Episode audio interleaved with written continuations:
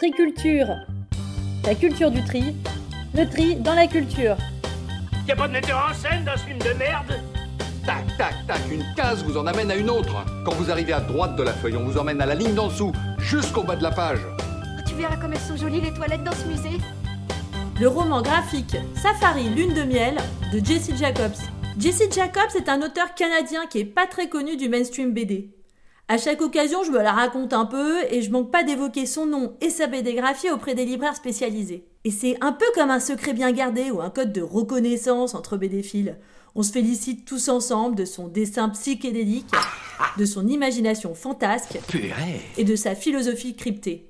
Comme si finalement on y était un peu pour quelque chose, nous aussi. Demi-finale, on est heureux ce soir, on est, on va être champion du monde Safari Lune de Miel est sorti en 2015. Il n'est pas très reconnu de la critique, mais il déçoit pas une seule des personnes à qui je le recommande. Édité par les éditions Tanibis, qui est une maison qui ne compte que des titres expérimentaux et loufoques. Donc là où la BD a tendance à s'engluer en ce moment dans le bon nouveau filon financier des biopics, Tanibis, elle, est une maison qui prend des risques et qui édite des ovnis graphiques et scénaristiques. Comme dernièrement La vague gelée de l'auteur EMG. Safari Lune de Miel, c'est un roman graphique en trichomie, vert, noir et blanc. La couverture illustre un jardin taillé en forme de crâne, qui est le symbole de la vanité. Un couple de citadins en voyage de noces va donc traverser une épreuve d'humilité envers la nature. Ils découvrent un monde fait de créatures hybrides, à la fois effrayantes et touchantes. Des araignées aux mandibules géantes, des êtres longilignes à antennes télépathes, ou des vers friands de tout orifice. Attention, plug multitrou obligatoire. Bah, fais attention, peut-être pas trop fort. Hein. Dézoomant le lieu en perspective large, Jacobs dessine une forêt personnifiée par un être au regard mutin. Il pose là un univers de poupées russes vivantes où chacun, contenu dans l'autre, crée l'homéostasie. Loi de l'homéostasie.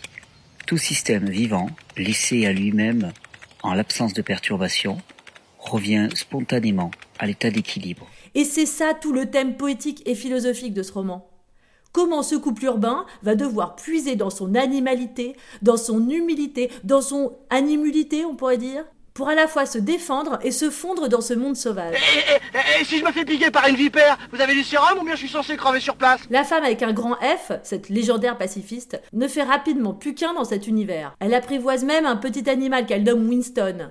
Et je crois pas que ce soit un hasard que ce soit aussi le prénom du personnage principal de 1984, d'Orwell. D'autant que leurs destins sont liés parce qu'ils finissent tous les deux tués par leur oppresseur qui leur voulait du bien. Ils peuvent me tuer, je parlerai pas. Mais moi non plus Ils peuvent vous tuer, je ne parlerai pas Le mari, mal alpha, alopécie tête de moine, donc prêcheur d'ordre, plus condescendant car plus habitué au pouvoir sur son territoire urbain. Je vous en prie, qui? Un adjudant? Quoi?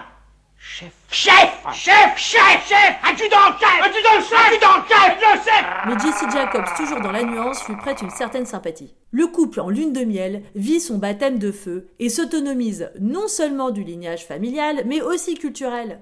C'est ce que j'explique depuis dix ans à ma belle-mère, mais rien à foutre, faut qu'elle moufte. Ils finissent par muer en êtres hybrides. Ils s'intègrent et trouvent comme une évidence leur rôle, leur place dans cet univers qui est devenu le leur. Alors, finalement, peu importe la question, love is the answer. Au prochain épisode, retrouvez le film L'origine du monde de Laurent Lafitte. Et en attendant, restez très curieux.